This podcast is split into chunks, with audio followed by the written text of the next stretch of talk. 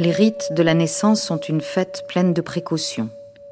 Un feu doux sous le lit de la couchée, une barrière magique contre les mauvais esprits, puis les petites boules de riz, les fils de coton autour du poignet, les bougies, la coupe des cheveux sauvages, l'ouverture des yeux.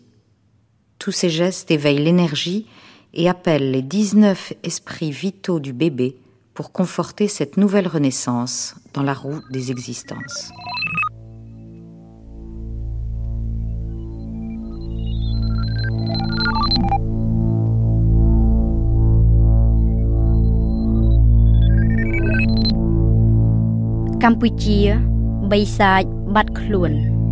Cambodge, le pays des tigres disparus. Laurent Macchietti, Mehdi El Hadj, Lord de Vulpian.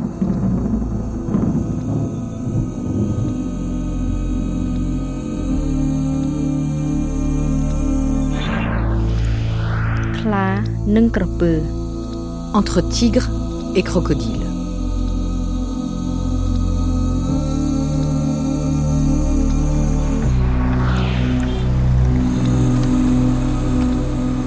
Cambodge, année 2007, en pleine saison sèche.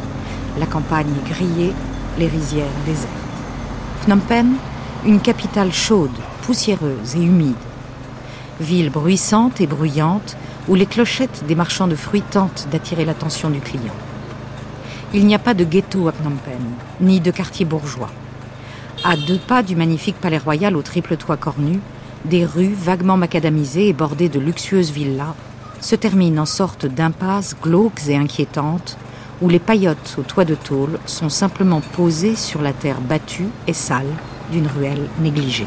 La plupart, sont des gens qui viennent de, provinces, hein, de différentes provinces au, Cambodge, du nord au sud, de l'est à l'ouest. Et donc, certains, ils, ont des, difficultés de travailler la terre dans les provinces. Donc, ils débarquent en, en centre-ville en espérant trouver le travail. Certaines, sont des compétents, oui, mais euh, quand on parle de compétents, il n'y a que la force physique dont ils l'utilisent, genre cyclopousse ou en autre métier. Par exemple, dans la construction aussi, il y en a pas mal aussi des gens, des ouvriers qui travaillent dans la, construction. Ils portent des bruits, ils portent des ciments, machin, truc, tout ça, tu vois, dans le cas de cyclo, là.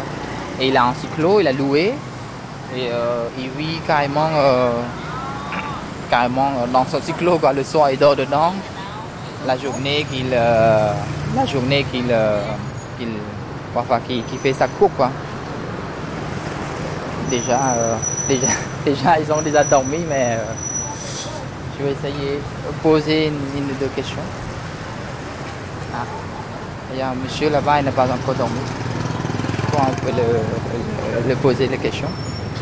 Mais ça vous សុខសប្បាយសុំសួរបន្តិចបានទេប្រហែលទីបានបាទ ហើយលពូជើញមកពីខេត្តណាពូបាទខេត្តកដាលខេត្តកដាលបាទ Lui il vient de province de Kandal ហើយនៅនៅនៅក្នុងហេតុអីបានពូមកពេញហ្នឹងមកហេតុអីមកមកអត់មានអត់មានអញ្ចឹងដល់ពេលខែអត់មានស្រែធ្វើមករត់នៅពេញហើយដល់ពេលមានត្រូវធ្វើស្រែវិញបានត្រឡប់ទៅវិញអញ្ចឹងដែរអត់ស្រែហ្មងបាទមកស្រែហ្មង En fait, j'ai demandé pourquoi il vient à Phnom Penh.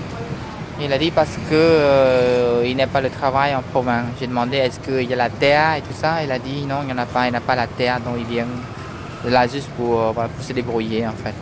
ហើយនៅពូមានកូនចៅប៉ុន្មានអ្នកកូន4 4នាក់កូន4នាក់បាទបាទហើយប្រពន្ធណៃនៅក្នុងបាទនៅនៅផ្ទះបាទបាទ Il a quatre enfants et aussi une femme, ils sont laissés en villa et bien lui il vient travailler ici.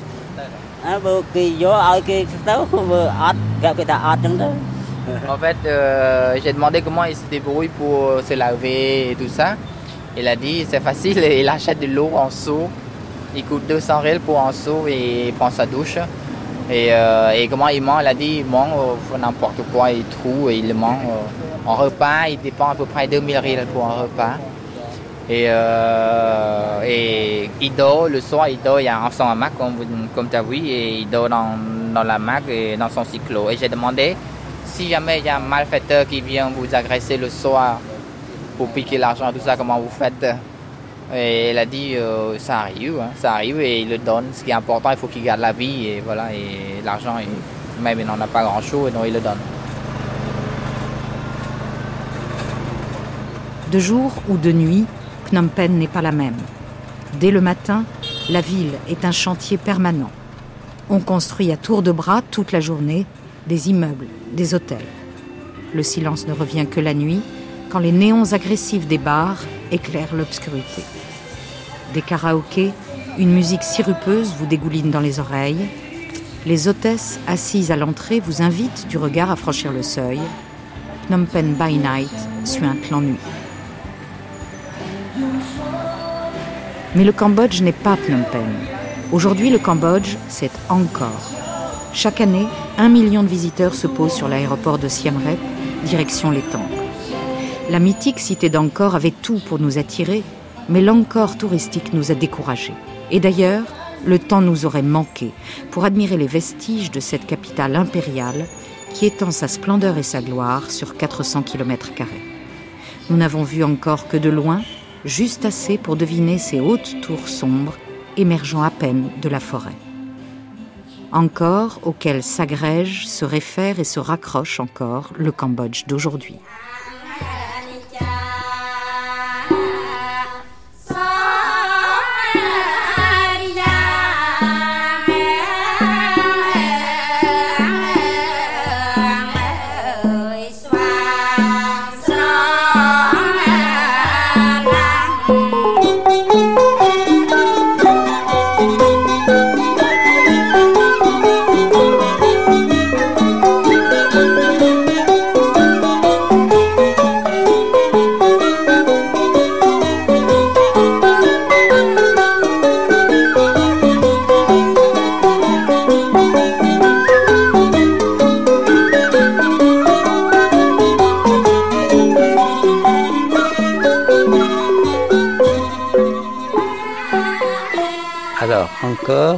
C'est une sorte de symbole, une sorte de refuge. Alain Daniel, ancien directeur de la section cambodgienne à l'INALCO. Qui permet aux Cambodgiens de se retrouver. C'est ce qui fait que le Cambodge n'est ni la Thaïlande, ni le Vietnam, ni autre chose.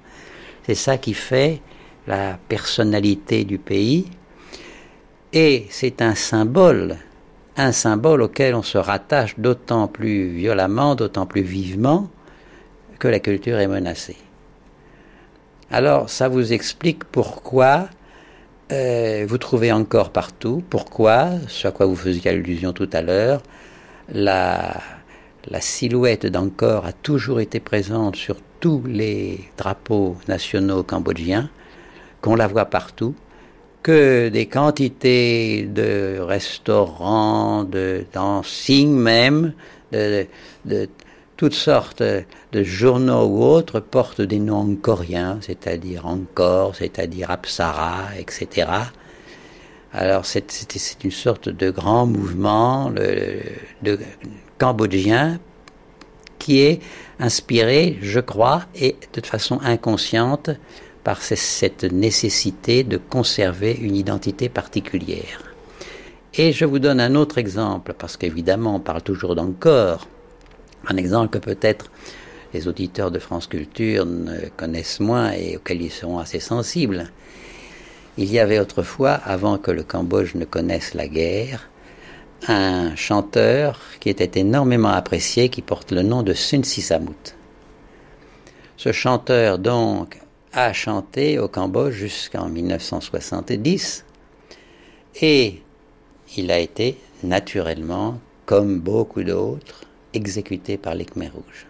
Eh bien, c'est un phénomène assez extraordinaire que, encore aujourd'hui, Sun Sisamud reste le chanteur le plus populaire du Cambodge, après toutes ces dizaines d'années.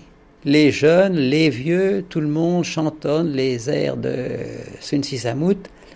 Pourquoi? Alors évidemment, euh, parce que d'abord les Cambodgiens adorent la chanson, je dirais même la chansonnette, les chansons d'amour, c'est probablement quelque chose qu'ils ont en commun avec nous les Français, avec d'autres choses.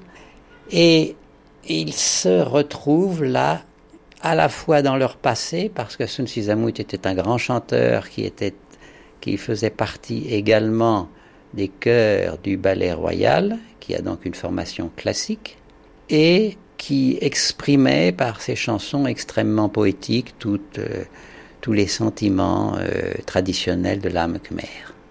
Je crois donc, pour résumer, que c'est c'est une culture à l'intérieur de laquelle on se sent euh, fragile, on se sent des, c'est une, vous savez, les Khmers savent, sans avoir lu Valérie, que les civilisations sont mortelles. Nous avons eu ici un certain nombre de grands empires. Je pense par exemple à l'empire Thiam, le Tiampa, qui a été détruit, et les Thiam aujourd'hui ne subsistent plus à l'intérieur du Cambodge, du Vietnam ou ailleurs, que comme un peuple et non plus comme un État.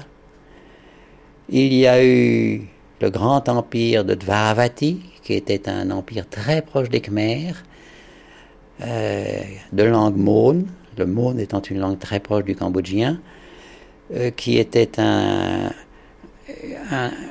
un, peuple très proche des Khmers parce qu'il était, comme lui, bouddhiste du petit véhicule, du Theravada, et qui maintenant n'existe plus, ne plus en tant qu'État depuis longtemps. Et alors il y a des monuments, des monuments euh, euh, du roman de Varavati, en Thaïlande, et en Birmanie qui sont absolument magnifiques. Lorsque l'on se promène, on peut parler avec des mots, s'entretenir avec eux, mais au point de vue État, c'est terminé. Alors, on peut comprendre que euh, les Cambodgiens euh, se sentent un peu écrasés et menacés par euh, deux peuples qui les entourent, qui dont les cultures sont extraordinairement dynamiques et je dirais, qui s'enrichissent beaucoup au dépend des, autres cultures, qui sont les Thaïs, nom qu'on donne aujourd'hui aux Siamois, et les Vietnamiens. Thank you.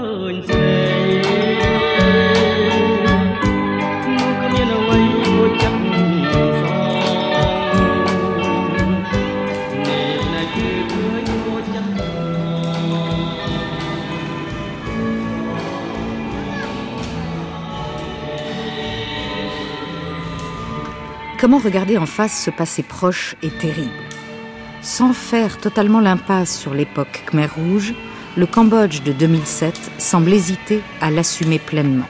Mais comment l'en blâmer L'intelligence collective qui a été brisée se reconstruit lentement.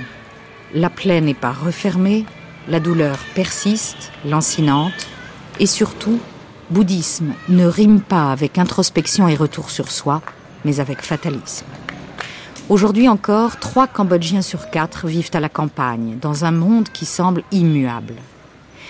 Les paysans se déplacent en charrette, tirés par des bœufs ou au mieux par un motoculteur. Hommes, femmes et enfants travaillent la terre et les rizières à la force de leurs bras, et le buffle tient lieu de tracteur. De leur côté, en ville, les intellectuels, ceux qui font des études, qui ne sont pas harassés par la misère et les travaux les plus durs, cherchent à se réapproprier ce passé méconnu, à le documenter et à l'ordonner. Parce que le Cambodge est aujourd'hui encore un pays sans mémoire exprimée. François Ponchot, missionnaire français présent au Cambodge depuis 1966. On a l'impression de gens qui sont amnésiques. Et par exemple, dans les campagnes, j'essaye de savoir qui était Khmer Rouge et qui n'était pas. Pendant plusieurs années, dans le village où je vais, j'ai été très discret en ne posant pas de questions, en me contentant d'écouter. Mais on vit côte à côte, on s'ignore, on se fait des grands sourires. Entre eux, les gens s'ignorent. Alors c'est une façon khmer de survivre, où le passé est encore douloureux, mais on n'en parle pas. Alors bien sûr, si je les lance sur la question, ils sont intarissables sur euh, raconter leur, euh, euh, leur souffrance du temps des Khmer rouges, du temps de l'occupation vietnamienne, de, la guerre, etc. Mais comment un peuple peut-il survivre sans histoire? C'est pour moi une question réelle et je n'ai pas de solution. Je suis, je suis étonné de voir la santé morale des gens, au moins dans les campagnes. En ville, c'est différent. J'avais demandé euh, aux artistes, et, moi-même je me suis imposé même, le même travail, savoir comment quel type de travail artistique est-ce qu'on peut Comment on peut parler de cette période Lee Daravut, directeur de la galerie Rayon. Pour faire ce travail, j'essaie de me souvenir et je suis retourné dans mon village pour essayer de trouver des choses en fait.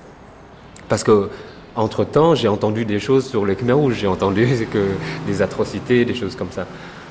Je suis retourné et euh, j'ai pas j'ai pas trouvé, disons, quelque chose là-bas dans le village, à part des gens de, mon, de mon village, quoi.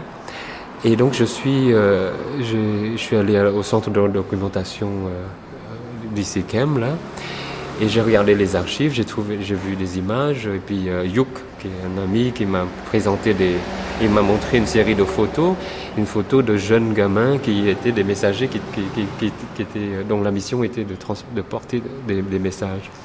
Et j'ai fait un travail là-dessus, c'est-à-dire il y a, il y a 26 photos, je crois on ne sait pas où, ce qu'ils sont devenus, ces gens. Et j'avais à peu près le même âge, en fait. Et j'ai intégré des images de moi-même. Enfin, le travail que j'ai fait euh, combine des photos de moi-même, des photos de ces gens euh, et des photos des gamins de, l'époque. Et avec dans une installation où on ne sait pas euh, qui est quoi. Et ensuite, j'ai aussi combiné des, des chansons révolutionnaires avec des chansons traditionnelles sur la même mélodie, seulement les, les, les, paroles changent. Parce que c'est des, mélodies traditionnelles en fait. Et euh, il y a des gens, les gens qui, euh, étaient rentrés étaient très confus. Mon père, qui, regardait le tripot, il, il, se souvient des airs et tout. Et, la question que je me posais, c'est euh, en fait, je ne sais pas ce qui s'est passé. Je ne sais pas, peut-être que j'aurais pu être un de ces gamins. Alors est-ce que, est-ce que je suis coupable? Est-ce que je suis victime? Est-ce que je suis donc c'est des questions que je, me posais. Alors moi je pense que à partir de ce moment-là, je me suis dit bon, il y, a des tas de choses que j'ai pas compris, qu'on comprend pas. Donc la, mémoire pour moi c'est un ensemble si on parle parce qu'on parle de devoir de mémoire, comme si c'était une, une, croisade. Et quel devoir? Euh, Moi je, trouve que le travail de documentation est formidable il faut le faire. Euh, il faut aussi ouvrir un espace de, de, réflexion et de, de, mémoire, si, si on parle de ce mais, mais pas déjà confiné à une définition. C'est-à-dire que vous pouvez vous souvenir seulement des choses euh, atroces, par exemple, ou euh, faut dire en quoi c'était horrible. Parce que je pense que dans ce cas-là, on fait de la mémoire un outil idéologique. Et, je vous parle de tout ça, c'est mon histoire. Hein. C'est mon histoire. Moi, je suis fait de ça. Je, ne crois pas au devoir de mémoire, je crois à la nécessité d'une mémoire pour l'avenir, pour le présent et l'avenir. Donc il n'y a pas de devoir, vous ne pouvez pas obliger les gens, vous pouvez pas dire vous avez le devoir. dans le travail que je fais tous les jours, j'essaye de. Bah, c'est dur, mais bon alors. J'essaye de, garder en perspective ce, cette notion d'espoir. Cette notion d'espoir. Parce que sans ça, c'est, c'est, horrible, hein, c'est, pas possible, quoi. On peut pas. C'est tellement dur au quotidien. Et moi, j'aimerais voir cette histoire, comme l'histoire du Cambodge, comme une, comme une continuité, parce que ça nous, ça nous sort du, euh, du schéma la, la glorieuse encore, et puis rien, et puis le Khmer rouge, et puis rien. Non, il y a eu. Il y a, eu. Euh, il y, a eu, il y a eu une histoire. Il y a des historiens, par exemple, qui, qui dénigrent complètement la période de, euh, du protectorat français. Ils disent ça, c'est pas notre histoire. Je dis non, c'est aussi notre histoire comme la période d'avant le protectorat, comme la période après le protectorat, comme le... tout ça c'est l'histoire. Henri Locard, enseignant à l'université de Phnom Penh. Étant donné que l'histoire a toujours été euh, manipulée ici, euh, chaque régime a eu sa vision de l'histoire. L'histoire du mouvement Khmer Rouge, euh, bon, il n'y a pratiquement rien à l'école. Et même dans vos cours alors si, dans mon cours, j'en parle beaucoup, bien sûr. Je leur fournis énormément de documents, beaucoup de photocopies, beaucoup de choses que j'ai écrites ou que d'autres ont écrites. Et je pense, j'espère que je leur montre euh, les filiations, bon, les filiations par les intellectuels, le Parti communiste français, c'est très important, qui a donné le, le, cadre idéologique. Hein. Mais la pratique, c'est les Vietnamiens qui l'ont appris. Donc, quand vous leur expliquez que c'est la pratique, ça vient du Vietnam, du Vietnam, on va à contre-courant de la doctrine, de la doxa, de la doctrine officielle, puisque c'est les Vietnamiens qui les ont sauvés euh, du polpotisme. Alors, évidemment, moi je le répète, ben, ils les ont sauvés peut-être, mais c'est quand même eux qui ont introduit le communisme d'abord, euh, avec la création du Parti communiste indochinois en 1930, etc. etc. Donc, on, revoit toutes ces étapes. Et. Euh, voilà, donc j'ai un cours qui circule euh, et que je, tape toujours tout à la machine parce que je fais un cours en anglais, mais je parle très librement. Simplement, je ne signe pas mon cours. Euh, bah, bah, écoutez, c'est quand même, il n'y a pas une liberté d'expression totale dans ce pays. Hein. Il y a un certain nombre de choses qu'on ne peut pas dire, qui sont tabous. Euh, c'est une démocratie. C'est pas un pays démocratique, c'est un pays post-totalitaire. Euh, c'est pas un pays démocratique, c'est un pays post-totalitaire, le Cambodge ici, euh, ou, euh, post-communiste. Hein. Et c'est des régimes qui sont très très proches, bien qu'officiellement ils soient plus communistes, mais c'est un régime extrêmement proche de la Chine actuelle, hein, de ce que je lis sur la Chine ou le Vietnam évidemment. C'est-à-dire qu'il y a un régime le, soviet euh, Lanka, euh, le, parti, le noyau central du parti, c'est toujours les mêmes hommes, ils se transmettent le pouvoir euh, par, par népotisme ou même par, par liens familiaux, comme en Corée du Nord. Hein. Donc c'est toujours donc ce, ce, ce, soviet euh, créé par euh, Staline est toujours, le noyau dur, dur existe toujours, sauf qu'évidemment il n'y a plus aucune croyance euh, idéologique, il n'y a plus aucune idéologie, et ce qui reste, c'est le monopole du pouvoir et du pouvoir économique et de l'argent. Je vois que c'est la même chose en Chine. Hein. Il y a un enrichissement absolument considérable d'une petite minorité de la population, et c'est ce qui se passe ici. Il y a un développement, mais il y a... Et l'État c'est-à-dire l'administration, est, quasiment inexistante. Et pourquoi le pays se développe? Parce que la société civile est extrêmement vivante. Et il y a une paradoxalement, ça c'est la différence avec la Chine et le Vietnam, évidemment la Corée du Nord, c'est que la société civile a pas mal de liberté. Hein, il y a une société civile très très active, mais au niveau de l'université, vous pouvez quand même pas dire officiellement ce que vous voulez. J'ai un, jeune collègue qui enseigne euh, à euh, l'université bouddhique, c'est-à-dire euh, il a un public de bons. Mais c'est le niveau plus élevé ici au Cambodge. Et on lui il donne un cours d'histoire et il, a parlé de l'histoire contemporaine et il a, il a dit, je crois, historiquement assez vrai, que euh, les hommes au pouvoir, et en particulier le Premier ministre, étaient responsables d'un certain nombre d'assassinats politiques. On avait des preuves sérieuses là-dessus. Et non seulement il l'a dit, mais il a, il a tapé son cours et il l'a distribué. Et il l'a signé. On l'a mis à la porte, on l'a envoyé. Et dans un deuxième temps, il a été euh, poursuivi en justice. Il a été arrêté. Le... Il était fou de parler aussi, franchement. Mais le jour du procès, qui n'a duré que 24 heures, la sentence est tombée. Deux ans et demi de, de prison.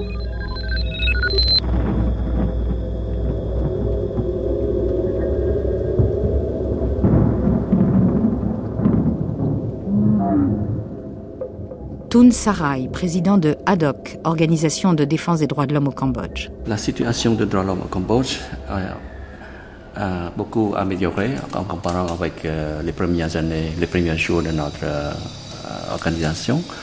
Mais il y a encore beaucoup de choses à faire. Surtout, euh, il y a le, problème de la corruption dans, euh, partout dans le pays. Il y a aussi le problème de surtout la non-indépendance euh, des, des, des, des, tribunaux, parce que les tribunaux sont de plus en plus maintenant euh, dépendants du, pouvoir exécutif. C'est ça le problème. Ceux qui ont du pouvoir, ceux qui ont de l'argent, et si on, a commis des, actes criminels, on sera puni. Vous voyez, c'est ça le, problème. Et si on est pauvre, on est mis immédiatement dans la prison. Si on, a fait des petites euh, euh, un petit acte euh, illégal. On peut utiliser l'argent pour ne, pas être euh, puni par, le tribunal. Parce que ici, je peux citer un, un exemple concret, c'est que euh, si on a un, un, cas de viol euh, et si on est riche, on peut utiliser cet argent-là pour euh, acheter le jugement ou libérer le, le, surtout le suspect de la prison immédiatement. Vous êtes donc euh, une importante association de défense des droits de l'homme. Mm -hmm. euh, alors je vais vous poser une question euh, d'occidentale. Mm -hmm. Est-ce que vous pensez que vous exercez un contre-pouvoir réel? Pour nous, on ne, veut pas, on ne veut pas jouer un rôle comme opposition, comme un parti d'opposition. Pour nous, on veut se dépolitiser cette activité des droits de l'homme. On ne peut pas politiser parce que pas mal de, des ONG de droits de l'homme dans notre région, comme aux Philippines, on, est plus politisé que, la mienne, que, que le nôtre. Donc, euh, pour nous, on veut dire euh, changer notre, société, améliorer notre, société, mais avec une euh, critique plus constructive. Et on ne veut pas euh, prendre le pouvoir, euh, surtout pour changer la société. On veut utiliser notre travail de lobby, euh, c'est-à-dire et de d'advocacy, ce qu'on appelle la plaidoyerie, pour changer notre société. Mais toujours, maintenant, il y a la question de retard de la compréhension de notre de nos dirigeants aujourd'hui, c'est que ils voient toujours les ONG de droits de l'homme ou les ONG de plaidoyerie comme opponent, comme oppo opposant. voyez Mais nous, on, a essayé euh, depuis le commencement de faire la distinction entre le parti d'opposition et la société civile. Toujours comme ça. Mais le, problème, c'est que au moment de chaque élection, euh, et surtout on a utilisé encore la violence pour gagner les élections. Donc, euh, pendant chaque élection, la période électorale, toujours les victimes sont des, des, des, opposants ou des supporters des opposants, des, des partis d'opposition. Et nous, en tant que droits de l'homme, il faut travailler, il faut protéger les victimes en, en, ne distinguant pas euh, ceux qui sont opposants ou ceux qui sont au pouvoir. voyez, on doit donner euh, l'assistance légal aux, aux victimes. Et en ce moment-là que nos dirigeants politiques, surtout nos dirigeants, euh, dirigeants du pays, ils voient que pendant cette période électorale, nous, nous sommes euh, supporters de, de, de, surtout des, des, opposants. Voyez? C'est ça la période, cette période-là. Mais, mais on, on, on, peut expliquer aux, à nos dirigeants, c'est que non, on travaille, on fait notre, notre, travail. On ne veut pas se dire soutenir tel ou tel euh, parti politique. Mais jusqu'à maintenant, on a, compris, on a compris un petit peu, mais la question c'est que euh, notre culture, on, surtout les dirigeants politiques, ne veulent pas avoir le critique. voyez? Il faut donner seulement euh, les, les, euh, comment dirais-je, des, félicitations, voyez, de telle ou telle activité du gouvernement. Mais pour nous, notre rôle, c'est pas pour donner des félicitations aux, aux dirigeants du pays, c'est de donner des critiques constructives pour améliorer la situation de notre pays. Est-ce qu'il vous arrive d'avoir des ennuis, justement, parce que vous dénoncez certaines choses, parce que vous critiquez? Oui, c'est ça. C'est ça. Euh, de temps en temps, on a reçu des menaces. De... Ou des menaces ou de, critiques de retour de, notre, de, de, la part de nos dirigeants, de, nos, de la part de, certains fonctionnaires au niveau provincial. Euh, c'est que euh, nous soutenons euh, surtout les, les, paysans pauvres. Nous incitons, nous, les incitons à, organiser des manifestations. Et nous, nous avons euh, expliqué de retour, c'est que c'est notre rôle de faire ça. Mais on n'a pas incité les, les, paysans ou les victimes de violations de, de spoliation de terrain euh, d'organiser des manifestations de violence pacifique seulement, voyez. On a organisé des, des manifestations pacifiques pas violence. Donc, dans ce cas-là, on est, on, on est toujours dans, euh, dans, euh, dans le cadre de droit. Voyez François. Il faut savoir que plus de 60% de la population actuelle n'a pas connu le régime Khmer Rouge et que ce qui est le plus délétère dans la société maintenant, et je pense même dans la campagne où je vais régulièrement, je m'entretiens régulièrement avec les paysans, ce qui les détruit le plus, c'est la politique depuis 1991, ou depuis 93 plutôt, il y a eu des élections, ils ont eu un énorme espoir avec les élections de 1993 qui remettaient le roi en place, qui remettaient un pouvoir normal en place, et depuis ils s'aperçoivent qu'on les exploite d'une façon encore pire que du temps des Khmer rouges. Oui, je dis bien pire du temps des Khmer rouges. On leur vole leurs terres, on leur vole leur, euh, euh, les forêts qui sont complètement euh, volées par un petit nombre de groupes. On tue sans vergogne. Il n'y a aucune opposition possible. Et les gens sont sous la férule d'un gouvernement mafieux qui est en train d'écraser le peuple. Il y a actuellement le gouvernement à réaliser toutes les conditions objectives d'une révolution de type Khmer Rouge. Je répète, le gouvernement actuel à réaliser toutes les conditions objectives d'une révolution de type Khmer Rouge. Il y a beaucoup plus de raisons de faire la révolution maintenant qu'il y en avait en 1976, 67 euh, avec la révolution, les, les attaques de Sambaud. Cependant, il manque une idéologie le marxisme à l'époque faisait rêver les pauvres. Maintenant, il n'y a plus d'idéologie, sinon la, globalisation et avoir se faire du fric par tous les moyens. Il n'y a plus non plus de leader incontesté. Avant, vous avez Kiu Sampan, qui était monsieur propre, qui faisait rêver, rêver les gens. Il n'y a plus non plus d'environnement politique.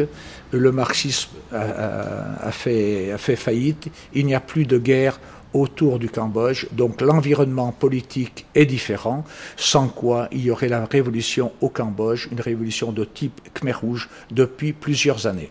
Ce n'est pas moi qui fais cette analyse, mais c'est le, roi Sihanouk qui prévoyait qu'en 2010, les Khmer Rouges seraient à nouveau au pouvoir. C'est également le Premier ministre Hun Sen qu'il y a dix jours, disait qu'il s'il n'était pas mis fin aux conflits fonciers qui sont monstrueux, il y aurait une révolte paysanne. C'est le Premier ministre en personne qui le dit. Sur les, hauts plateaux du Cambodge, Ratanakiri et Mondolkiri, mais c'est abominable ce qui s'y passe. On est en train de déposséder les montagnards de leurs terres traditionnelles. On coupe toutes les forêts et on chasse les gens avec l'armée. Non, mais c'est monstrueux et on laisse faire ça actuellement au XXIe siècle. Et pour faire quoi? Et qui le fait? C'est le gouvernement actuel, les riches du gouvernement, et parmi ces riches, et les gens du pouvoir, les gens de l'armée, qui le font pour euh, faire d'abord récupérer le bois. Toutes les forêts ont été euh, écumé. Il n'y a plus de, presque pratiquement de plus de bois précieux, d'acajou, de palissandre, de d'ébène. Tout a été euh, coupé.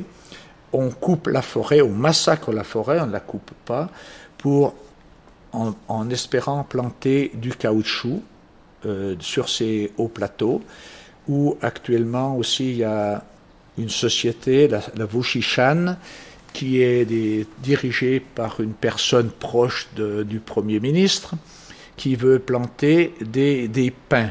Elle a reçu une concession de, 100, euh, de 10 000 hectares, mais cette personne se vante d'avoir reçu 100 000 hectares. Et on ne tient absolument pas compte des gens. S'ils ne sont pas contents, on leur tire dedans à coups de fusil. Donc euh, l'avenir est, pour le moins dire, un peu sombre. S'il n'y a pas d'un minimum de justice, il risque d'avoir un autre type de révolution. Mais au Cambodge, tout peut arriver, même rien.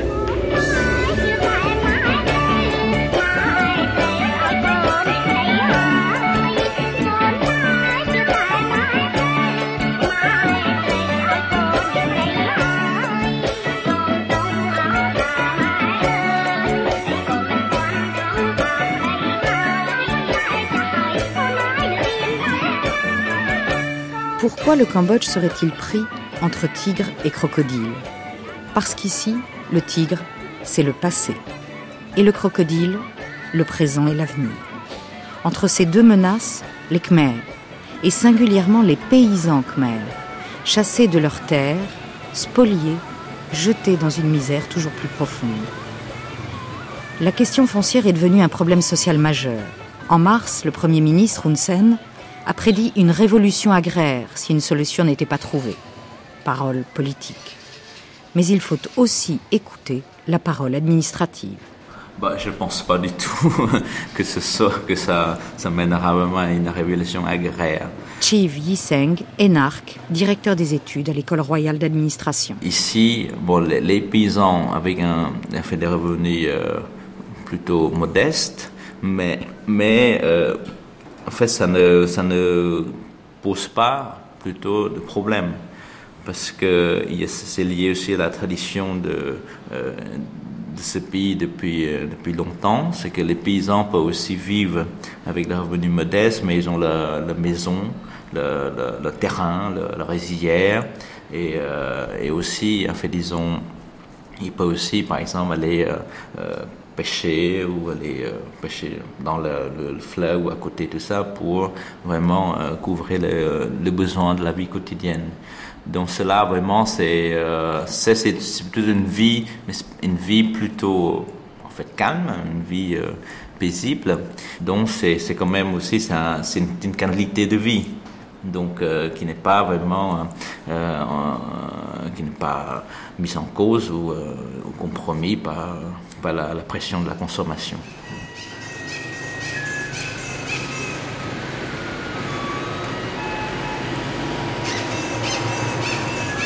Sam Rensi, leader de l'opposition. Oui, les confiscations de terres sont devenues un problème majeur de plus en plus de paysans perdent leurs terres.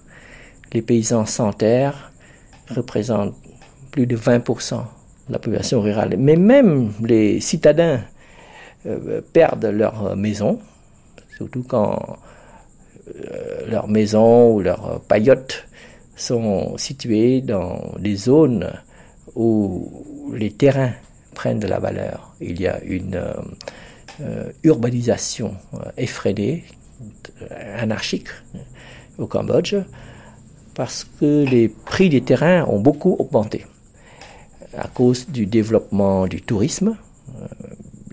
Maintenant, il y a presque 2 millions de personnes qui visitent le Cambodge chaque année. Il faut construire des hôtels, il faut construire des infrastructures adéquates.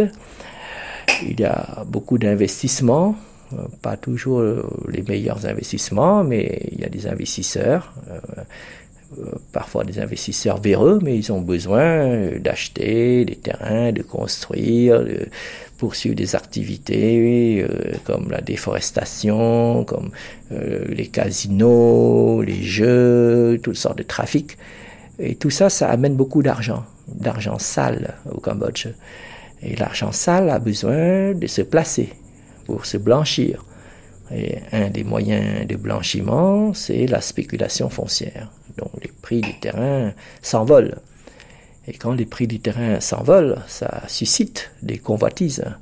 Et comme c'est un pays euh, marqué par la corruption, les gens qui ont euh, le pouvoir, à tous les échelons, même avec une parcelle de pouvoir, ils s'emparent des terres, des pauvres et des faibles. Donc ceux qui sont sans défense, ils sont à la merci des rapaces que sont les dirigeants du pays à tous les échelons, depuis le niveau ministériel jusqu'au chef de village. Donc beaucoup de gens se voient euh, expropriés, chassés de leurs terres, de leurs maisons. Et c'est un peu comme sous les Khmers rouges. Ça rappelle beaucoup les Khmers rouges. À la seule différence que quand les Khmers rouges expulsaient les gens, ils ne faisaient pas de différence entre les riches et les pauvres. Maintenant, on ne chasse que les pauvres. Tandis que si vous êtes riche, vous pouvez continuer à habiter là où vous êtes. Alors que deviennent ces paysans sans terre? Qu'est-ce qu'ils font? Euh, Comment ils vivent? Où est-ce qu'ils vont? Ils deviennent mendiants, ils vendent leurs enfants, comme je viens de vous le dire, ils n'ont plus rien à vendre. Ils, n'ont plus que leurs enfants à vendre, surtout les filles, les jeunes filles, y compris les enfants. Et cela nourrit les réseaux de prostitution et de pédophilie. Signe de déliquescence de la société, le marché de la prostitution. Les jeunes filles de 14 ans valent cher, de 700 à 1000 dollars. Elles savent qu'elles sont vendues par leurs parents, ce qu'elles acceptent comme une nécessité. Elles savent qu'ainsi leurs familles vont pouvoir subsister quelque temps. Selon la CIA, 40% des Khmers vivent avec moins d'un dollar par jour. Au Cambodge, les plus riches et les puissants se comportent comme des prédateurs. On a perdu beaucoup d'aspects de notre culture euh, traditionnelle, comme par exemple avant, euh, on a beaucoup de respect sur euh, la, fille, les filles. Maintenant, vous voyez, il y a pas mal des, des mères ou des parents ils ont osé de, vendre leurs leur filles pour la prostitution, vous voyez, pour avoir seulement l'argent. Donc, on est plus matérialiste qu'avant. Il y a d'autres, comme par exemple euh, les, les, les gangsters. il n'y avait pas euh, dans notre société dans les années 60 ou 70. Il n'y a pas ça. Mais maintenant, il y a des gangsters comme ça. Vous voyez, c'est un euh, mélange de culture avec, euh, c'est pas avec l'Occident, peut-être avec euh, la, culture euh, dans, dans, la région, peut-être chinois ou d'autres pays. Vous voyez le, le système de gangsters, c'est-à-dire les brothers, c'est-à-dire les frères, qu'on appelle brothers, en, anglais brother. mais notre société, avant la jeunesse, on n'a pas ça. On n'avait pas ça. Vous voyez donc il y a une, une, un échange de, de comme ça. Et les Cambodgiens, ils sont plus euh, euh maintenant euh, acceptants comme ça, plus qu'avant. Parce que avec la souffrance, la pauvreté, euh, moins, euh, la perte de moralité dans notre société, après avoir traversé plusieurs euh, années de guerre ou de, de, de régime totalitaire, on a perdu de notre valeur euh, euh, sociale. On, pense seulement à, l'argent. On pense seulement à l'argent, euh, au matérialisme, vous voyez. Hicham Moussar, porte-parole de HADOC. Aujourd'hui, la paix est l'un ou le seul principe de référence pour les Cambodgiens. Ils n'en ont pas beaucoup, mais celui-là, ils l'ont. ils sont prêts à accepter beaucoup de choses pour la paix parce qu'ils considèrent que la paix est la chose qu'il faut euh, maintenir, absolument. Même si euh, il faut faire des compromis. Et dans la population, quand il y a un événement un peu épidermique qui se passe, la première réaction des gens, c'est de calmer les choses. Donc la paix est vraiment devenue un principe de société ici.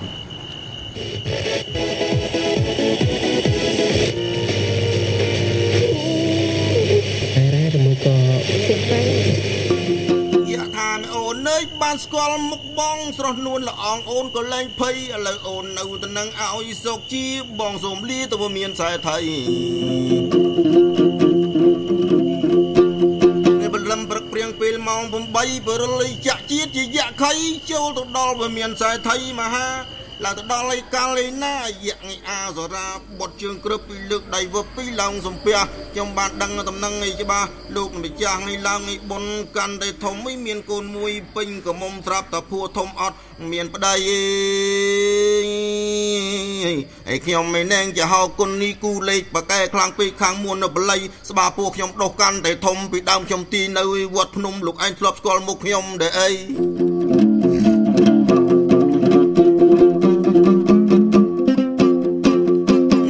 ស្ងៀមជាងអត់នំពើឲ្យតហោរាខ្ញុំបូកលេខអតលមើនៅស្ងៀមជាងអត់នំពើតើនឹងពើវិខូចនឹងគេមែនអី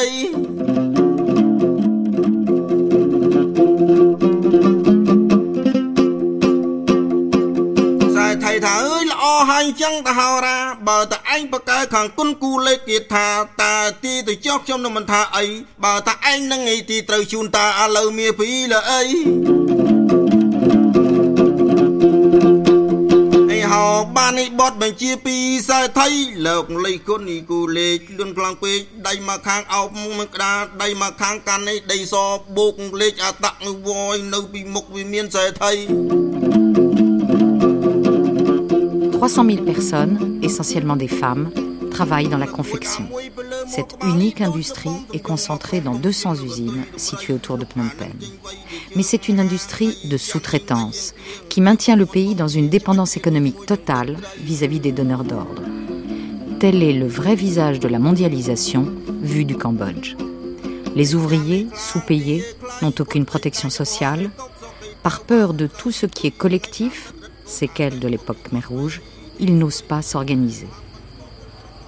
Quelques syndicalistes pourtant tentent de les représenter et de les défendre face à un patronat sûr de son pouvoir absolu, mais ils sont régulièrement assassinés. Alors il faut que vous sachiez que dans la, confection, hein, euh, on, est péniblement atteint 45-50 dollars par mois. Hein. mais attention, c'est pas 35 heures, c'est 60 heures. C'est 6 jours par semaine, 10 jours par jour. Henri Locard. Il n'y a pas de, de retraite. C'est-à-dire, moi j'ai fait un petit calcul, en prenant le SMIC, ça fait la différence avec les Français de 1 à 50. De 1 à 50. C'est pas de 1 à 10, de 1 à 20 qu'on le dit, c'est de 1 à 50 les différences. Alors comment voulez-vous, quand vous voulez faire même des très belles robes ou des sacs de montagne euh, sophistiqués, hein, hein c'est tout fait au Cambodge hein, et payé comme ça. Alors comment voulez-vous qu'on puisse maintenir des emplois dans les pays développés, en Europe et en France en particulier. Quand vous savez que vous allez payer les ouvriers qui travailleront aussi bien, peut-être plus vite, j'en sais rien, pour 50 fois moins cher. Donc c'est absolument dramatique pour ces gens parce que vous ne pouvez pas survivre à Phnom Penh avec 50 dollars par mois, où ça fait un grand... Tous les ouvriers de la construction maintenant sont payés 2 dollars par jour. Vous ne pouvez pas survivre avec ça. Euh, si vous êtes un peu fatigué ou malade, hein, vous avez le droit à aucun congé maladie, vous êtes immédiatement remplacé. C'est des conditions de travail complètement inhumaines. Alors, quand il y a des syndicats, il y avait les syndicats pro-gouvernementaux, naturellement, comme dans tous les pays communistes, mais ça, c'est Sam Rainsy qui a fait ça. Il a créé des syndicats libres, des syndicats donc non liés au pouvoir, et euh, pratiquement toute manifestation est interdite. Depuis les manifestations, depuis l'an 2003, les manifestations contre l'ambassade de euh, de Thaïlande. Hein. Toute manifestation dans la rue est interdite. Même le 1er mai, vous pouvez même pas faire un défilé. Hein. Euh, et il suffit de temps en temps un leader syndical qui réclame un petit peu plus. Un beau jour, alors euh, c'est toujours dans la rue que ça se passe. Des gens, deux qui arrivent en moto, hein, qui conduit la moto, le qui est le pistolet, et à bout portant, il est tué. Et on n'a jamais trouvé, on trouve jamais, jamais, jamais les assassins. Pierre Gillette, ancien rédacteur en chef de Cambodge Soir. Dans votre journal, on voit aussi, alors ça, ressemble, et je pense que c'est ça, un pavé euh, de pub, et euh, on voit les photos de deux opposants détenus depuis 1160 euh, jours. C'est une publicité, c'est quoi? C'est une, une publicité. Alors l'histoire, elle concerne, elle concerne deux personnes qui ont été arrêtées au lendemain de l'assassinat du, leader syndicaliste Stevie Shear. C'était en 2003, 2004, pardon, début 2004, où il a été assassiné dans la rue, tout près d'ici alors qu'il lisait un journal, enfin il ça se fait beaucoup, il louait un, journal pour, savoir ce qui se passait, et il a été tué tout près par deux types en moto, qui, lui ont, ont envoyé une balle dans la tête. Donc à la suite de ça, euh, évidemment, on peut imaginer l'émotion que ça a provoqué. Hein. c'est quand même le, un, des dirige, le, dirigeant du, syndicat qui, représente euh, euh, les, ouvriers de la confection, les ouvrières, surtout de la confection, textile. Bon, c'est quelqu'un qui était proche de l'opposition, donc c'est quelqu'un qui, comptait pour pas mal de gens, donc ça a provoqué pas mal d'émotions. Alors, dans, la foulée, euh, parce qu'évidemment, on s'est dit, oh là là, jamais on, ils arrêteront quelqu'un. Puis finalement, si, ils ont arrêté quelqu'un. Très rapidement d'ailleurs. ce, qui est, déjà, ça, a posé des questions. Bon, ils ont arrêté donc ces, deux personnes, euh, dont. Comme les auteurs présumés. les auteurs présumés, ils ont été condamnés ensuite.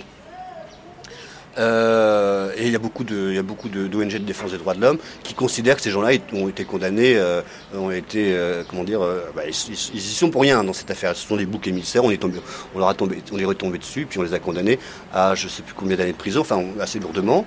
Et bon, il y a, ils sont en attente d'un appel. Et bon, donc là, le, la, la, publicité en question, c'est le comité de, défense des droits de l'homme qui regroupe plusieurs ONG, euh, comment, estime que ces gens-là ont été injustement condamnés et espère qu'en appel, euh, ils sont blanchis. Quoi. Donc, vous, vous, vous, pouvez euh, imprimer ça sans problème On peut imprimer ça sans problème. La, question, oui, on peut ça a d'ailleurs été imprimé dans la presse en khmer avec, avec certaines difficultés, parce que les questions de, de, euh, rédaction n'étaient pas simples. Mais oui, on peut l'imprimer, on peut le, le mettre en avant. Il y, a, oui, il y a des gens qui considèrent ici que euh, les organisations de droits de l'homme, de défense des droits de l'homme, qui considèrent que ces deux, ces deux personnes ont été injustement condamnées. Elles le disent dans la presse, voilà. Et donc, vous, vous vendez des espaces de pub?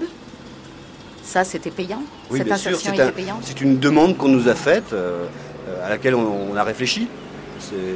Euh, donc euh, on a donné notre accord à la diffusion de cette, publicité parce qu'elle émane d'organisations qui veulent faire passer un message concernant ces deux personnes.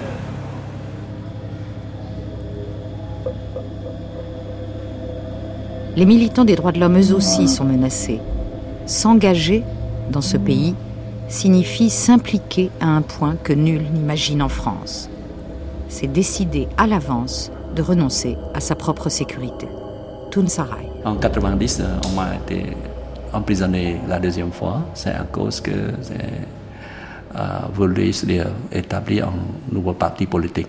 Mais moi, je n'ai pas cette intention euh, juste seulement pour avoir certains documents de, de ce groupe-là, du parti de ce groupe-là parce qu'il y a un ami qui m'a invité de, joindre à son groupe, parce que lui, il veut établir un parti politique différemment du Parti communiste en ce moment-là.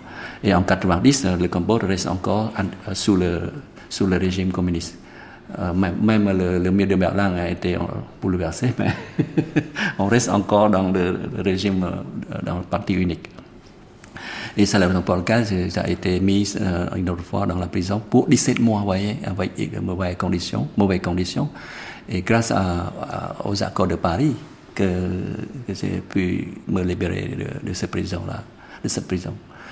Euh, c'est la raison pour laquelle j'ai l'idée d'établir cette association de droits de l'homme depuis cet endroit. que vous êtes remis un peu sur pied maintenant ou ça reste profondément ancré? C'est ça que j'ai. Oui, je, me sens un petit peu que j'ai beaucoup de, souffrance dans ma vie, psychologiquement ou physiquement.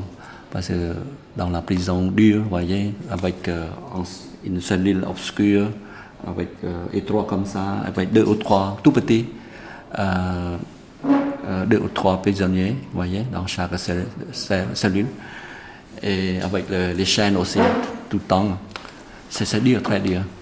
Euh, c'est la raison pour laquelle j'ai sacrifié mon, travail depuis 1991.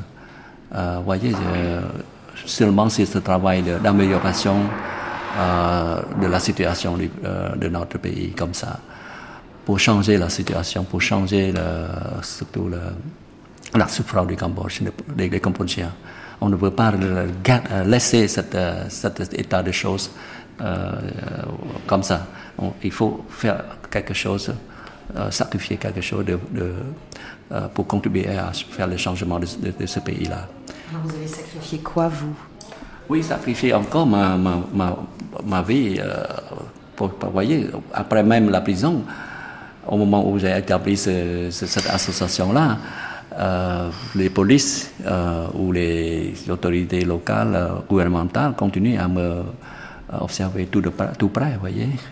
Et de temps en temps, les, les polices, ils, ont venu, ils sont venus de, à, à, ma maison, m'ont intimidé de ne pas continuer mes activités comme ça, voyez. Il faut faire la business. Pourquoi, pourquoi vous continuez votre vie comme ça?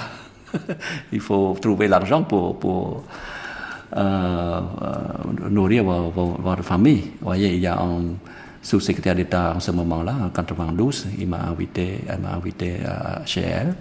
Et moi, je pense peut-être qu'elle m'a invité pour avoir un dîner amitié, mais au contraire, seulement m'intimider. Sarah, vous êtes stupide.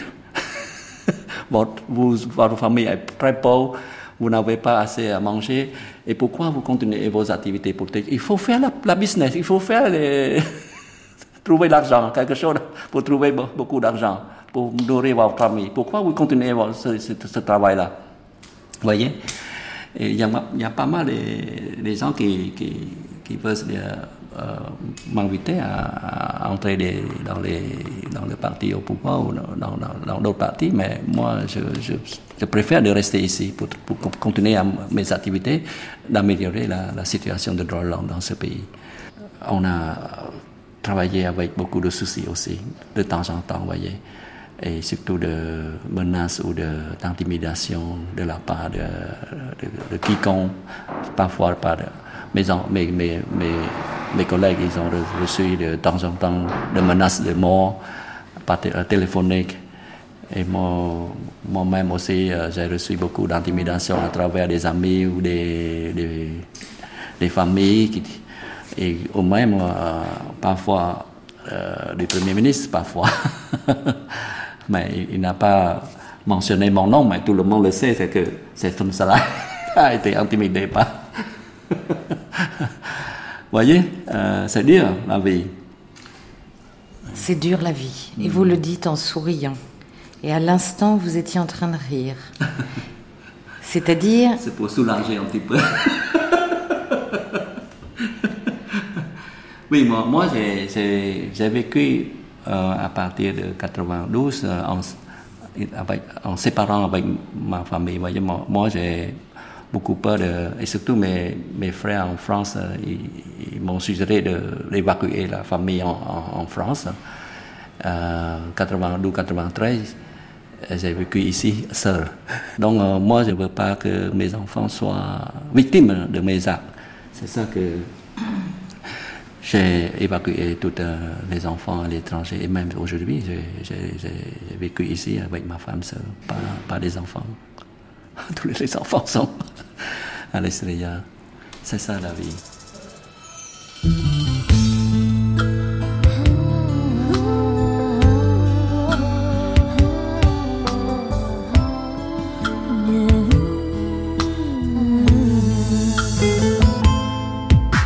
ទួស្គាល់ថាចិត្តខកហួងទទួលឈ្មោះរូបអង្គដំឡៃដឹងច្បាស់ថាមកពីអ្វីទើបស្រីត្រូវយំយំទាំងទ្រូងទាំងថប់គាត់ទឹកភ្នែកឲ្យស្ងៀមមិនបាន មិនអាចហាមឬហៅឲ្យតបប្រប្រកាន់យកចិត្តស្អប់បងសពព្រោះអស្នេហ៍ឲ្យក្រំពុនពេមួយជំហានបងដើរចេញ ចេញឲ្យស្រីមួម៉ៅក្តៅចិត្តសងវេអូនមិនអាចនឹងជ្រៀតជ្រែកញែកពុះបេះដូងបងក៏គង់តែទៅលួងលំចិត្តឲ្យព្រមចាញ់ចាញ់ដោយស្ងាត់ក៏រឹតនាំឲ្យផ្សាក្តៅនាំឲ្យស្នាមរបួងបេះដូងបេះដូងឡើងជួមខ្មៅដៅលៀងលុបមិនជ្រះយំសម្លាប់ឲ្យលេចខ្លួន ពួនខ្ទប់ ទីនេះពីសុបារាំងវប្បធម៌ France Culture សូមគោរពអញ្ជើញលោកអ្នកនាងស្ដាប់នាទីប្រវត្តិមហាសោកនាដកម្មកម្ពុជាយំសម្លាប់ឲ្យលេចខ្លួនពួនទុំមុខស្រែកជុំព្រោះស្ដាយចិត្តស្មោយំឲ្យរៀងលៀងទុំឲ្យអស់យំពុនលេចខ្លួនព្រោះស្ដាយ Le Cambodge vit sous perfusion. C'est quelques chiffres pour s'en persuader. Le budget de l'État s'élève à 750 millions d'euros, à peu près autant que celui de Strasbourg.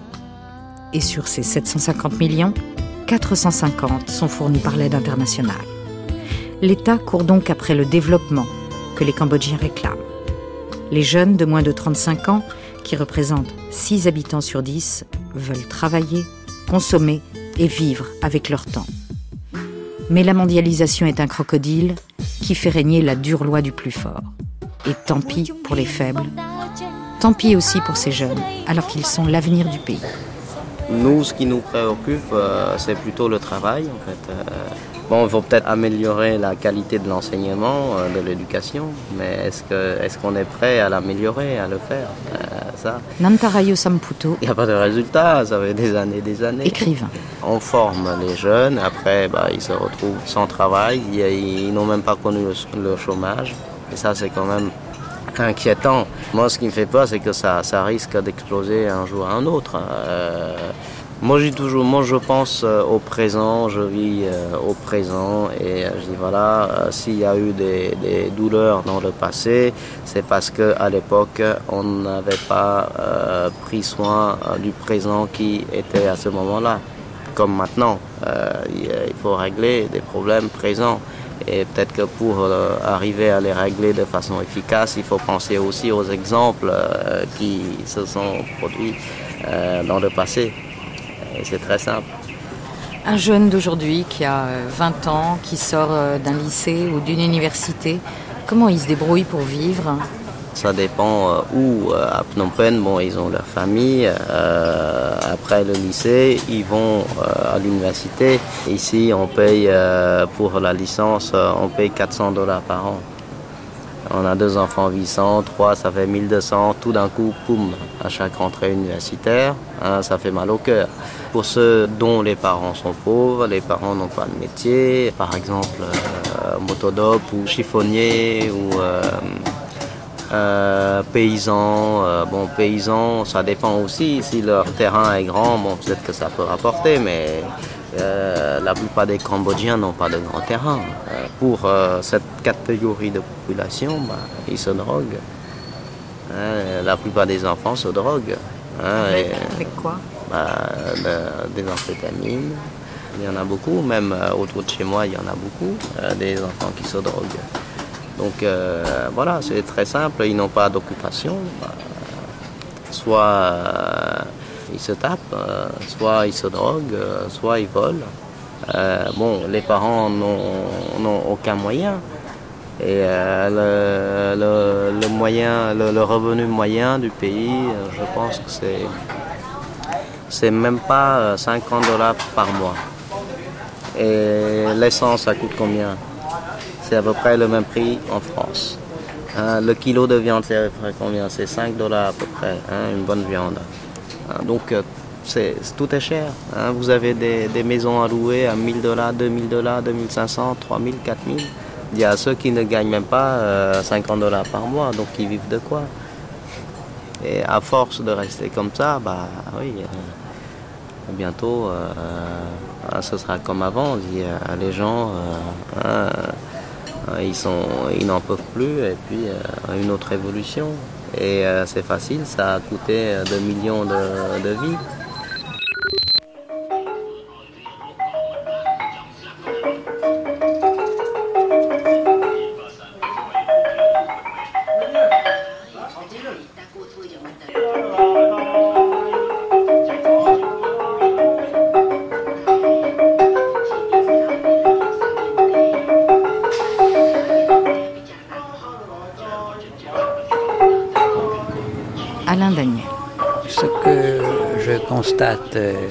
Aujourd'hui, c'est qu'il y a certains domaines dans lesquels les choses reprennent, mais très progressivement. Euh, j'ai été très frappé de voir que dans la plupart des grandes guerres, il y a eu euh, des œuvres artistiques qui ont été créées. Je vous donne un exemple. Je trouve que le chant des partisans est une œuvre magnifique, point de vue autant musique qu'écriture. Je pense qu'une œuvre comme Le silence de la mer ou d'autres, et on aurait d'autres exemples ailleurs, c'est des choses extraordinaires. Et quand je cherche dans la littérature cambodgienne, dans la chanson, dans l'art, tout ça, je ne trouve rien. Alors j'ai interrogé des, peintres. J'ai vu par exemple un peintre que j'avais connu quand euh, euh, nous étions jeunes, qui était un peintre de grand talent. Euh, je me souviens, on lui avait demandé de faire pour l'université où je travaillais simplement des dessins de fleurs pour la botanique. Et ces fleurs n'étaient pas seulement précises, elles étaient magnifiques, elles étaient splendides. Une fois qu'il euh, il a été sauvé parce que il a survécu au Khmer Rouge, euh, il s'est retrouvé en France, il a voulu reprendre ses pinceaux, il a voulu faire quelque chose, et eh bien l'inspiration ne venait pas. Il a produit des œuvres très tristes, dans des tons très très blafards, des, choses euh, épouvantables, mais qui n'avaient plus de réelle qualité. Et j'ai compris ce jour-là que euh, ce qui s'était passé au Cambodge était sur ce plan encore bien pire qu'une guerre, bien pire que ce qu'on a vu avant, parce que ça avait même brisé jusqu'aux ressorts les plus intimes de la création. Et c'est pour ça, je crois, que euh, il n'y a rien qui est sorti par la suite. Alors il faut attendre une nouvelle génération. Il y a des jeunes aujourd'hui, des jeunes qui, qui n'ont pas connu les Khmer rouges ou qui les ont connus d'une autre façon, euh, qui sortent de, euh, de belles œuvres euh, picturales ou autres. Je vois que il y a un redémarrage, il y a, y a, quelque chose, il y a un frémissement. Bon, ça reviendra peut-être, mais les conditions de vie des artistes sont extrêmement difficiles dans un pays comme le Cambodge. Et je n'en vois pas beaucoup. Autrefois, euh, je pense par exemple aux musiciens. Je connaissais un Cambodgien qui habitait à côté de chez moi, qui était un homme assez riche et qui entretenait pour le plaisir un orchestre classique cambodgien qui jouait tous les samedis soirs dans son jardin et je voyais la population du quartier venir se presser autour de sa maison pour écouter la musique. C'était magnifique cet orchestre classique cambodgien qui est merveilleux parce que c'est un orchestre dans lequel vous avez à la fois des instruments à vent, et à hanches, des hautbois, des, xylophones, des vibraphones, tout ça qui ont des vibes, des sonorités tellement particulières et en plus qui jouent ensemble. ឲ្យលើកអស់កងទស្សយោធាវិលចូលព្រះសវណ្ណពលាជ័យវិញបានដូចជាព្រះរាជាហារតី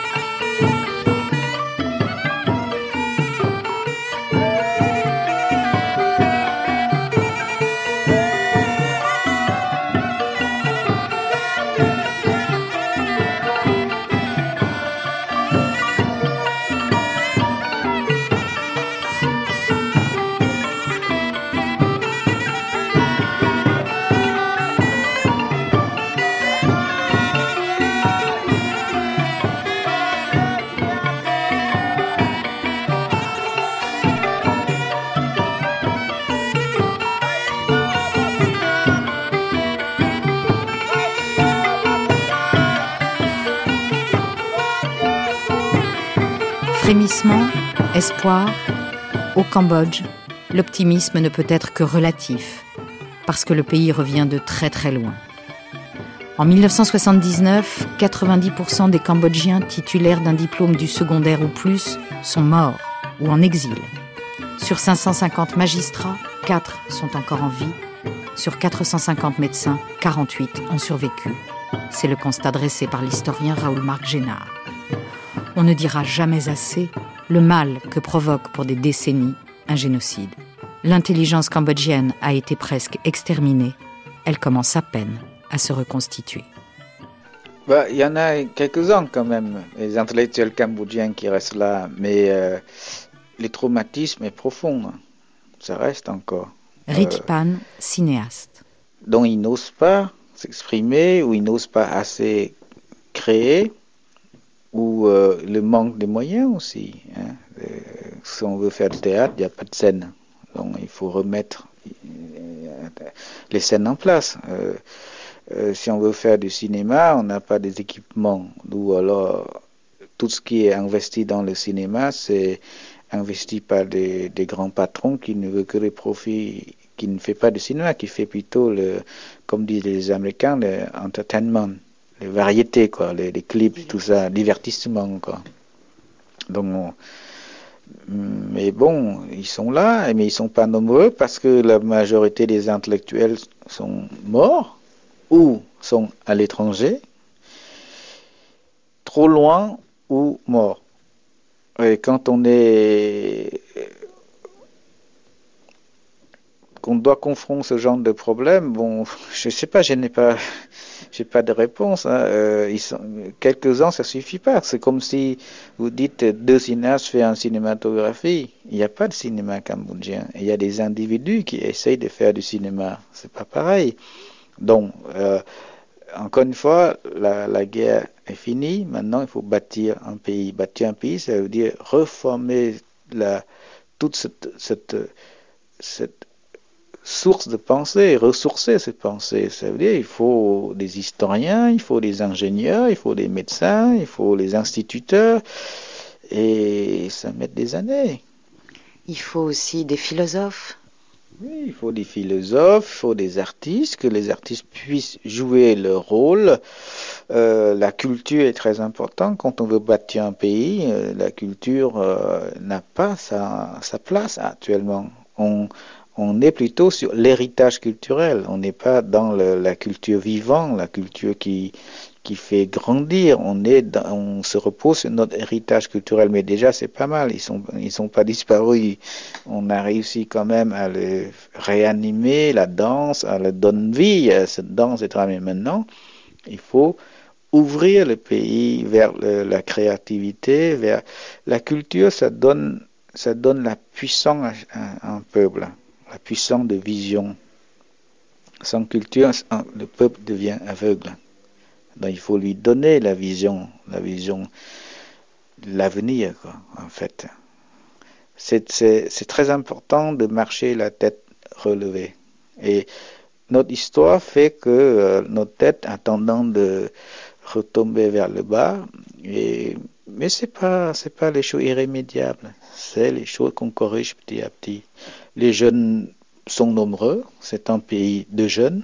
Donc c'est là peut-être notre espoir, se réside notre espoir.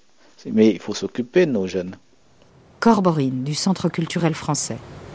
Là, on voit vraiment le résultat en fait des arts, euh, l'art en fait ici, de tous les niveaux, de tous les niveaux. Hein. L'art de la scène, ou bien euh, spectacle vivant, ou bien les arts plastiques et tout ça. On voit que ça progresse beaucoup. Là, les deux dernières années, ça progresse énormément. Il y a au moins trois galeries qui viennent d'ouvrir cette année. Grand, grande galerie en fait exposée de toutes les différentes œuvres des artistes. On voit pas mal aussi des artistes des jeunes qui sont viennent de de sortir de l'école. Et donc c'est en ce moment honnêtement à ma connaissance que j'ai travaillé là depuis un moment que je vois c'est un grand saut quand même de vers le par rapport les les années passées. Le, problème pour un artiste, c'est de vivre de son art. Ça, ça doit pas être facile. Ça, pour le moment, à part de Chum Suti, qui peut survivre déjà avec son œuvre qu'il a, qu'il a fait. Mais sinon, les autres, ils ont vraiment du mal à, à vivre, à, à vendre des œuvres. Là, dans les, les côtés des arts plastiques. Comment ils font alors pour euh, Donc, c'est très facile. Euh, au Cambodge, c'est presque euh, pratiquement de tous les métiers. Chacun ils ont au moins deux ou trois métiers à côté. Ils ont des métiers officiels, soi-disant, par exemple, euh, par exemple euh, responsable, responsable au bureau échange culturel au ministère de la Culture des Beaux-Arts, soi-disant. Ça, c'est une titre officiel. Alors pour Sylvio, il fait le motodope, il fait le tok-tok, il vend du riz au marché, il aide sa femme devant les légumes, il fait plein de choses derrière, là, parce que sinon on a du mal à vivre. Hein. Avec le salaire de 25 dollars ou 30 dollars par mois, on s'en sort pas. Ça, sans doit compter si quelqu'un vous invite en mariage. Si quelqu'un vous invite au mariage, il faut mettre l'argent au moins 20 dollars. Alors là, c'est fini, la salaire là, mois. Donc voilà, quoi. il y a toujours deux ou trois métiers à côté voilà, pour on a du mal, hein on a du mal à garder nos jeunes aussi. Hein. Ritipan. Euh, mais on va essayer, on va essayer, on va, on va leur donner les perspectives, on va le, essayer de le donner les moyens de, de, vivre correctement leur vie. Et je pense que personne n'a envie d'aller euh, trembler le froid au pôle Nord. et on a envie de rester près de ses parents et près de, de sa terre et ses arbres et ses fleuves pour faut être heureux aussi, mais, mais bon, quand on veut partir ailleurs, c'est que qu'on n'a plus de perspective, qu'on qu'on est qu'on est coincé économiquement. Voilà, on va depuis toujours c'est comme ça. Quand on a faim, on bouge, on va chercher autre chose. Alors, essayons de donner euh, les nourritures et en même temps la nourriture de l'esprit aussi à nos jeunes. Ils vont rester. Si on, si on leur donne des, responsabilités, des travails, des travails euh, qui correspond à leurs compétences, je pense qu'il n'y a aucune raison euh, qu'ils quittent le pays. Euh, et après, bon, il faut que, j'espère que les, ceux qui sont riches, ils en ont marre d'être riches, et qu'un jour, qu'ils n'en veulent plus acheter 20 voitures, mais peut-être un jour ils se réveillent, ils disent deux, ça suffit, et comme ça, ils laissent un peu aux autres. Nantarayo Samputo. Les jeunes qui n'ont pas encore travaillé, il y a les jeunes de moins de, on va dire de moins de 25 ans. Là, euh, je ne sais pas ce qui les préoccupe. Euh, il, reste dans une société de consommation euh, parce que malgré le Cambodge, on pousse les, gens à dépenser, dépenser, dépenser, téléphone portable, mobilette. il y a des mobilettes qui sortent, on va dire deux séries par an, c'est incroyable. Il y a des mobilettes comme ça et les enfants ils saignent leurs parents euh, pour avoir une belle moto, euh, une belle mobilette, euh, un téléphone dernier modèle. Les parents, malgré eux, bah, ils essaient toujours de, faire plaisir aux enfants, donc c'est normal.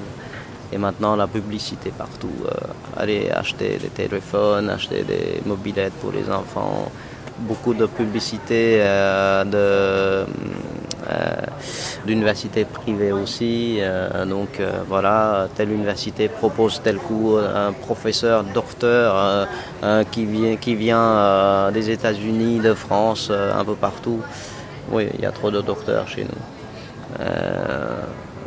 Beaucoup de publicité, beaucoup. On incite les gens à dépenser, c'est tout. Et les mobilettes, elles sont fabriquées où? Au Japon, en Thaïlande, euh, euh, en Malaisie, euh, en Chine, en Corée aussi. les mobilettes ici, c'est à peu près 1000 dollars. C'est cher. Il y en a beaucoup. Il y en a beaucoup. À Phnom Penh. Il y en a beaucoup à Phnom Penh. Mais le Cambodge ne se résume pas au centre-ville. C'est ça le problème. En fait, c'est quand même euh, bizarre ici. On achète des motos, on achète des mobilettes, tout ça, et après on se plaint parce qu'on n'a pas de moyen de mettre euh, euh, de l'essence. après, on se dit, oh, ça, ça, consomme trop. dans ce cas-là, il ne faut pas en acheter.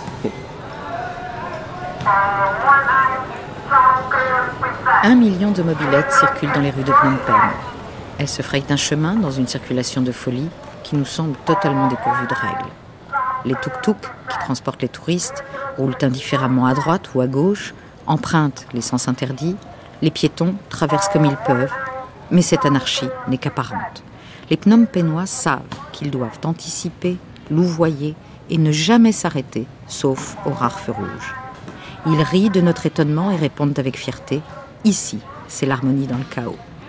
Cette jolie formule illustre à merveille ce qu'est ce pays où nous, occidentaux, ne voyons que des paradoxes. Il y a un grand problème vis-à-vis vis-à-vis des Cambodgiens. Jean-Michel Philippi, ethnolinguiste. Pas des Cambodgiens, mais de la façon, disons, dont les Occidentaux voient les Cambodgiens. Quand je lis ce qu'on a écrit sur le Cambodge, ce que d'éminents ethnologues ont pu par exemple écrire dessus, je me pose immédiatement la question suivante, que penseraient les Occidentaux, par exemple les Français, s'ils lisaient les commentaires très simplistes que eux écrivent sur le Cambodge, écrits sur la France par exemple? Les Français sont comme ci, sont comme ça. Euh, le Cambodge est un pays qui est difficile. On ne peut pas mettre ce pays, disons, dans une boîte, dans une coquille de noix ou euh, en faire euh, une théorie en disant voilà, ça y est, ça, c'est le Cambodge. Vous avez des Cambodgiens qui sont très discrets, vous avez des Cambodgiens qui sont extrêmement bavards. Il n'y a pas, comment dirais-je, de possibilité de définir un type culturel euh, comportemental cambodgien qui transcenderait finalement dans ce pays. Vous avez des gens des villes et des campagnes. Vous savez, les gens des villes ici ressemblent beaucoup plus à des gens des villes en Europe euh, qu'ils ne ressemblent à des paysans, pourtant parlant la même langue euh, et vivant dans le même espace. ça, c'est quelque chose qui, disons, qu'il faudrait prendre en compte. quand on ouvre des guides de voix ou des ouvrages autres sur le Cambodge, on a toujours l'impression, comment dire, d'une réduction à l'unité de toute une série de complexités euh, euh, et euh, d'une façon très complexe finalement et différente d'être. Est-ce que les Cambodgiens parlent, évoquent telle ou telle chose? Oui, ils en parlent. Par exemple, quand on leur pose des questions dans les campagnes sur le régime Khmer Rouge, ils n'ont pas peur d'en parler. Et non seulement ils en parlent, mais on aurait tort, par exemple, de ne pas les enregistrer. Cambodge ou l'art de la fluidité? Dans ce pays d'eau, la vie semble s'écouler paisiblement jusqu'à la prochaine tempête. Et si Hun Sen, le Premier ministre, annonce une révolution, c'est peut-être pour mieux la conjurer. Cependant, les paysans, les ouvriers et les jeunes doivent impérativement trouver des raisons d'espérer. Sinon, point de suspension. Pour gérer tous ces risques, tous ces dangers, le gouvernement, composé de 332 ministres, c'est le record du monde. Et c'est, de notre point de vue, l'assurance de l'inefficacité absolue.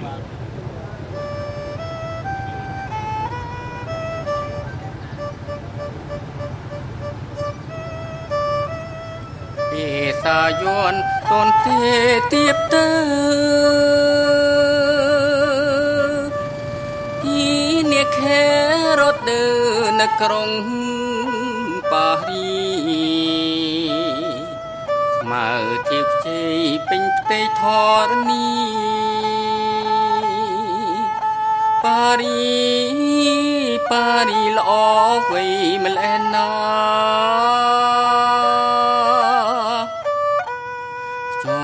lẽ nào ជាលះមកដល់កាយសានសប្បាយអត់មានខ្វល់ខ្វាយអររាក្រុងប៉ារីល្អគប់នេត្រាសួនច្បាបុផាបការីក្រពុំ តាយណាស់ពេលនឹងឃ្លាតទៅឃ្លាតទៅទាំងទុកក្រៀមក្រំ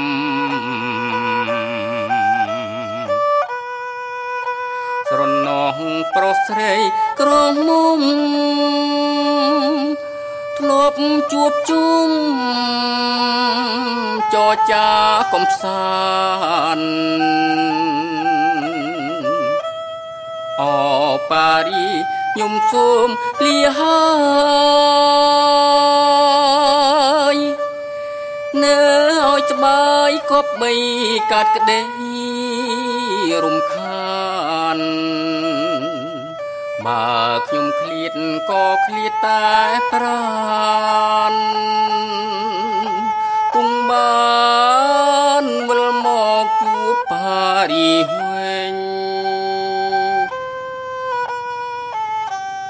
l'heure du départ, et malgré la douceur des rapports humains, l'extrême délicatesse et la politesse des Cambodgiens, nous quittons le pays sur une note douce amère.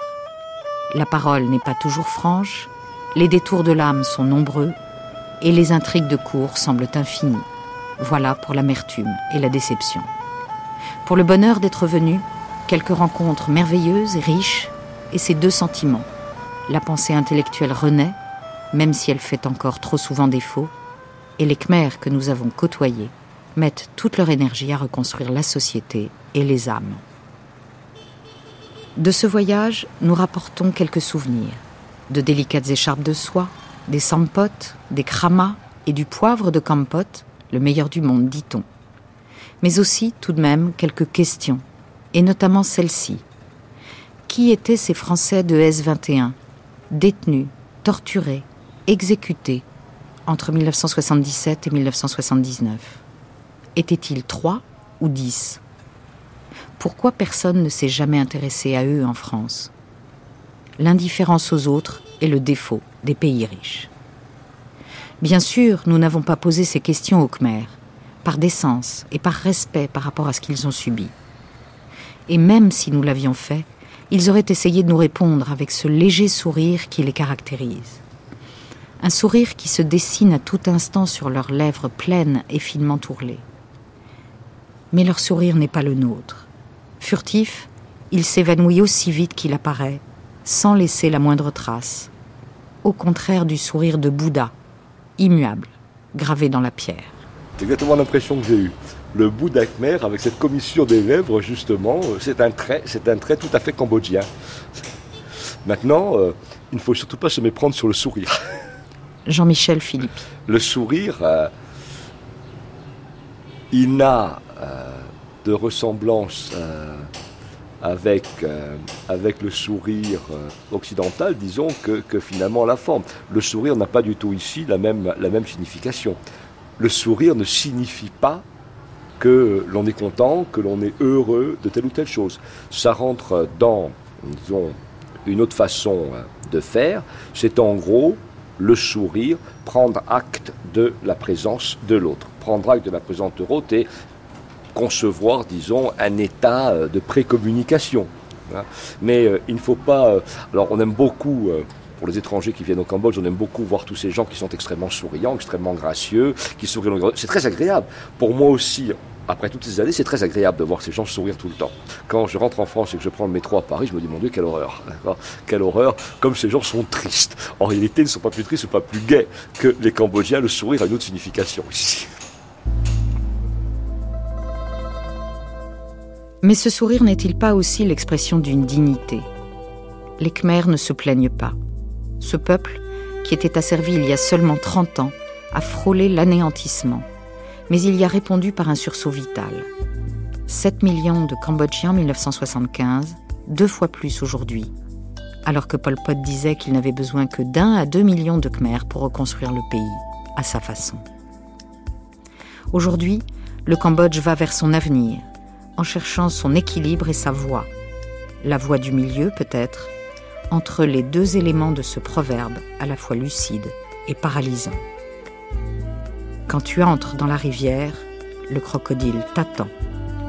Quand tu montes sur la berge, c'est le tigre qui t'attend.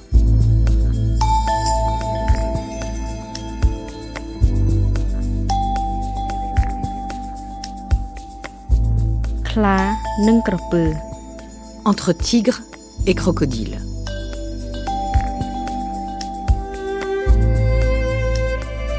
Avec la voix de Sokmineang. Le texte L'entrée dans la maison est de Solange Thierry.